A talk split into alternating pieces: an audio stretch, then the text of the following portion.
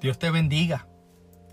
En esta serie que comenzó con el episodio Señor, toma control, en su misericordia Dios nos ha ido llevando por algunas áreas de nuestra vida que necesitamos someter a Él para que la obra que el Espíritu Santo desea hacer en nosotros pueda ser perfeccionada en el día de Cristo Jesús. Cuando nos ponemos ante la luz de la lumbrera que nos examina y nos muestra todas las áreas de nuestra vida que necesitan ser transformadas, puede parecer una situación casi imposible de resolver. Es por esto que necesitamos meternos de lleno con Dios, aceptar el sacrificio de Jesús en nuestro corazón y confesarlo con nuestra boca y vivir bajo la dirección del Espíritu Santo, pues es quien nos redarguye, nos ayuda a mantenernos en el carril correcto para que el proceso de nuestra santidad no sea por nuestras obras, ni por nuestro entendimiento, ni siquiera por nuestras propias fuerzas, sino que sea por su gracia, por su misericordia y amor perfecto. Él es nuestro ayudador. Por eso la importancia de tener un corazón dispuesto a ser trabajado por el Señor. Eso tiene como resultado que nuestra mente también sea trabajada por Él. Es en nuestro corazón donde salen los malos pensamientos, los homicidios, los adulterios, las fornicaciones, los hurtos, los falsos testimonios, las blasfemias, que son cosas que nos contaminan. Así lo dice Mateo en el capítulo 15, versículos 19 y 20. Por eso es la invitación a que cuidemos nuestro corazón, porque de él mana la vida. Eso lo dice Proverbios en el capítulo 4, versículo 23. Ahora bien, ya que lo que nace en nuestro corazón termina en nuestra mente, pues entonces también nuestra mente tiene que jugar un rol importante en lo que hacemos y no queremos, como en lo que queremos pero no hacemos.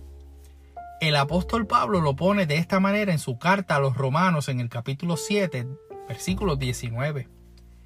Porque no hago el bien que quiero, sino el mal que no quiero, eso hago cada uno de nosotros tiene que luchar constantemente con las presiones y ataques sin misericordia que estamos teniendo. Como decimos popularmente en Puerto Rico, si no es Juan, es Pedro. Ataques contra la familia instituida por Dios. Presiones con el asunto del género a nuestros niños. Que si el COVID es real o una teoría de conspiración. Temblores en el sur de nuestra isla que no terminan una lluvia que no cae para evitar sequía en la isla. Constantemente estas preocupaciones nos llevan a tomar decisiones acerca de a quién creemos y a qué le dedicamos el espacio en nuestro corazón y finalmente en nuestra mente. Eso me hace reflexionar en las siguientes preguntas.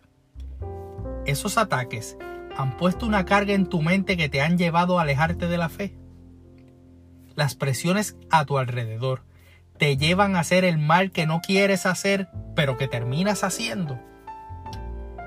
El mundo insiste, nos presiona, crea más distracciones, busca más métodos para acomodar lo malo por bueno, influenciando y controlando las mentes de todos nosotros. ¿Sí? Incluyéndonos a nosotros como cristianos. Nos venden el concepto de conveniencia, rapidez y control como algo que se nos tiene que pegar en nuestro día a día, en las diferentes áreas de nuestra vida, con el propósito de desviarnos del camino que nos lleva a conocer la voluntad de Dios. Y más que conocerla, hay que vivirla, atesorarla y cumplirla.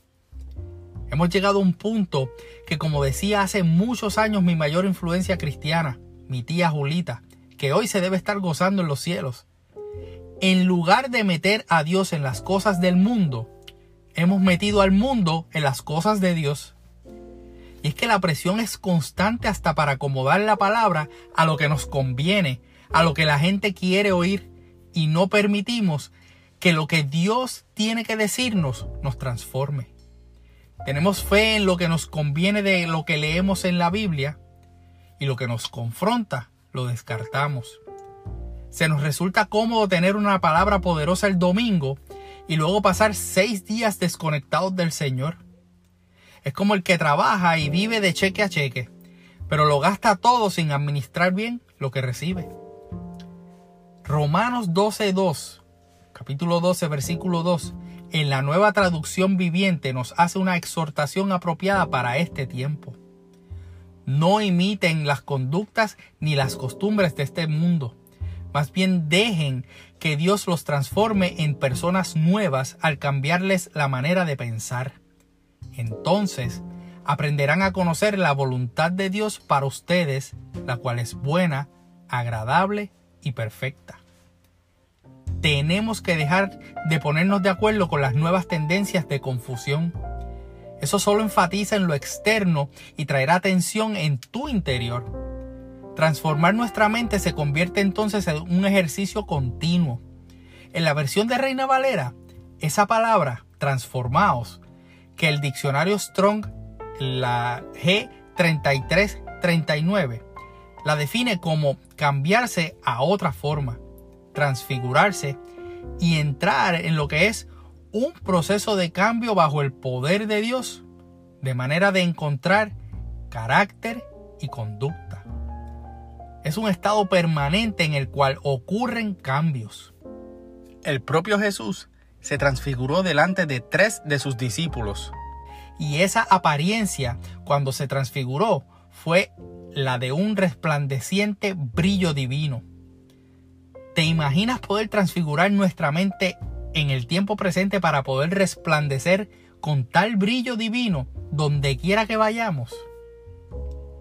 Permitir que Dios nos cambie nuestra manera de pensar nos lleva al ajuste de la moral y visión espiritual, a recibir el pensamiento de la mente de Dios, que está diseñado para tener un efecto de transformación en la vida de cada uno de nosotros. Ser cristianos no nos hace superhéroes, no nos hace inmunes a los ataques y presiones de estos tiempos. De hecho, ser cristiano es aceptar nuestra humanidad y entregar nuestras mentes a Cristo a diario, de manera que a través de su palabra nuestras mentes sean transformadas continuamente para que conozcamos la perfecta y agradable voluntad de Dios.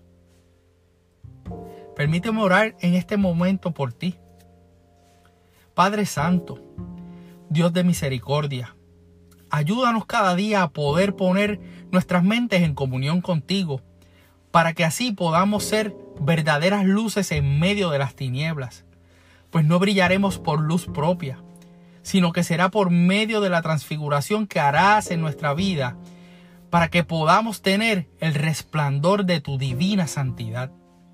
Sostén nuestra mano con tu diestra, y mientras nos libras de los ataques del enemigo, poniéndote como escudo delante de nosotros y de nuestros hijos. En el nombre de tu Hijo Cristo Jesús. Amén. Soy tu hermano y amigo José Molina. Y junto a mi hermosa esposa Sonia Riera, que el martes 7 de julio cumplimos tres años de casados para la gloria de Dios, nos gozamos en servir como mujeres a nuestra amada congregación de la iglesia AMEC casa de alabanza, cuyo pastor rector es Misraín Esquilín. Deseamos que Dios te bendiga.